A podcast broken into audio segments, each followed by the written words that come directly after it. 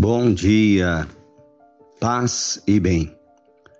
Hoje é sábado, 2 de março. O Senhor esteja convosco, Ele está no meio de nós. Evangelho de Jesus Cristo segundo Lucas, capítulo 15, versículos 1 a 3 e 11 a 32. Os publicanos e pecadores aproximavam-se de Jesus para o escutar.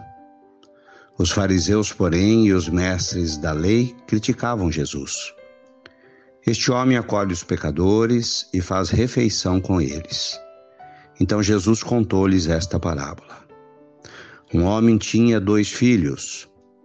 O mais novo disse ao pai: Dá-me a parte da herança que me cabe.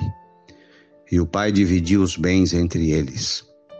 Poucos dias depois, o filho mais novo juntou o que era seu e partiu para um lugar distante. Ali esbanjou tudo numa vida desenfreada. Quando tinha gasto tudo o que possuía, houve uma grande fome naquela região. E ele começou a passar necessidades.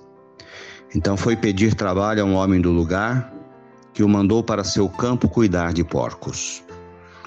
O rapaz queria matar a fome com a comida que os porcos comiam, mas nem isso lhe davam. Então caiu em si e disse: Quantos empregados do meu pai têm pão com fartura? Eu aqui morrendo de fome. Vou-me embora. Vou voltar para meu pai e dizer-lhe: Pai, pequei contra Deus e contra ti. Já não mereço ser chamado teu filho. Trata-me como a um dos teus empregados. Então ele partiu e voltou para seu pai. Quando ainda estava longe, seu pai o avistou e sentiu compaixão. Correu ao seu encontro, abraçou-o e, e cobriu-o de beijos. O filho então lhe disse: Pai, pequei contra Deus e contra ti. Já não mereço ser chamado teu filho.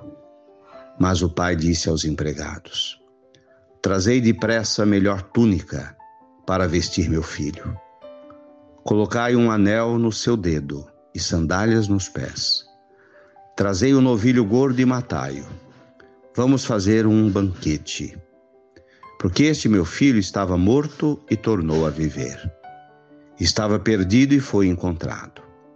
E começaram a festa. O filho mais velho estava no campo. Ao voltar já perto de casa, ouviu música e dança chamou um dos criados e perguntou o que estava acontecendo. O criado respondeu: É teu irmão que voltou. Teu pai matou o novilho gordo porque o recuperou com saúde. Mas ele ficou com raiva e não queria entrar. O pai saindo insistia com ele.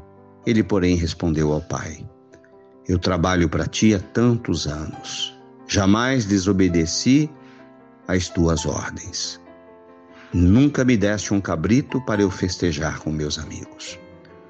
Quando chegou esse teu filho que esbanjou teus bens com prostitutas, matas para ele o novilho cevado. Então o pai lhe disse: Filho, tu estás sempre comigo. Tudo que é meu também é teu. Mas era preciso festejar e alegrar-nos, porque esse teu irmão estava morto e tornou a viver. Estava perdido e foi encontrado palavras da salvação. Glória a vós, Senhor. No evangelho de hoje, chamado de filho pródigo,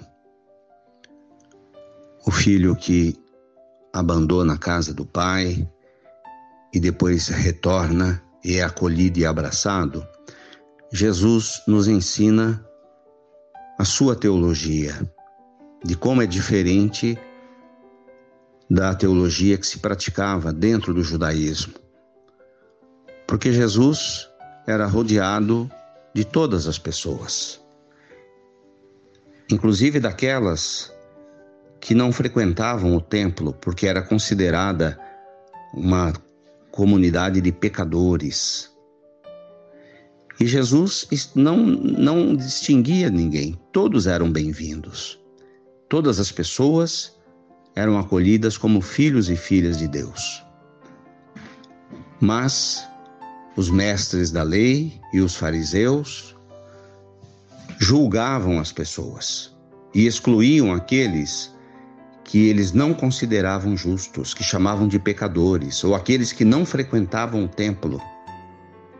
Jesus acolhe o povo, as pessoas, e todos são bem-vindos à comunidade de Jesus.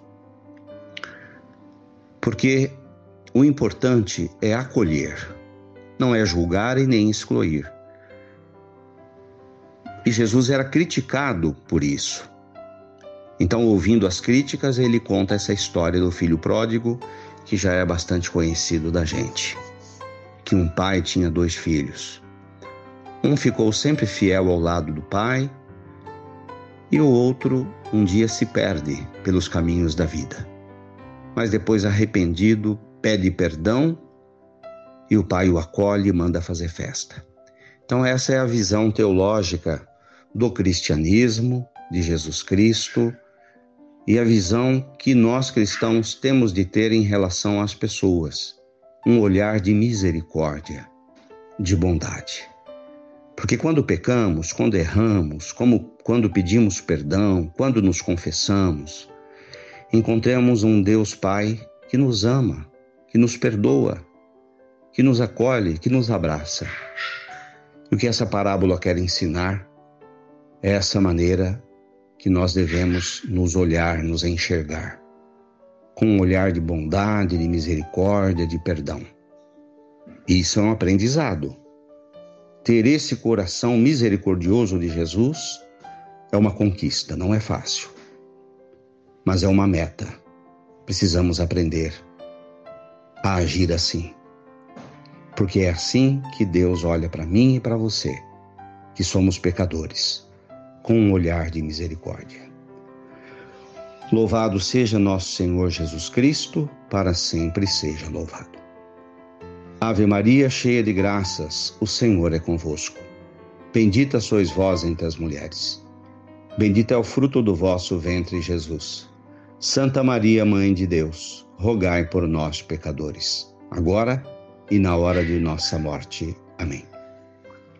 Abençoa, Senhor, esta água para que contenha a virtude da tua graça, em nome do Pai, do Filho e do Espírito Santo. Fiquem com Deus, tenham um bom dia, mantenhamos acesa a chama da nossa fé. Abraço fraterno.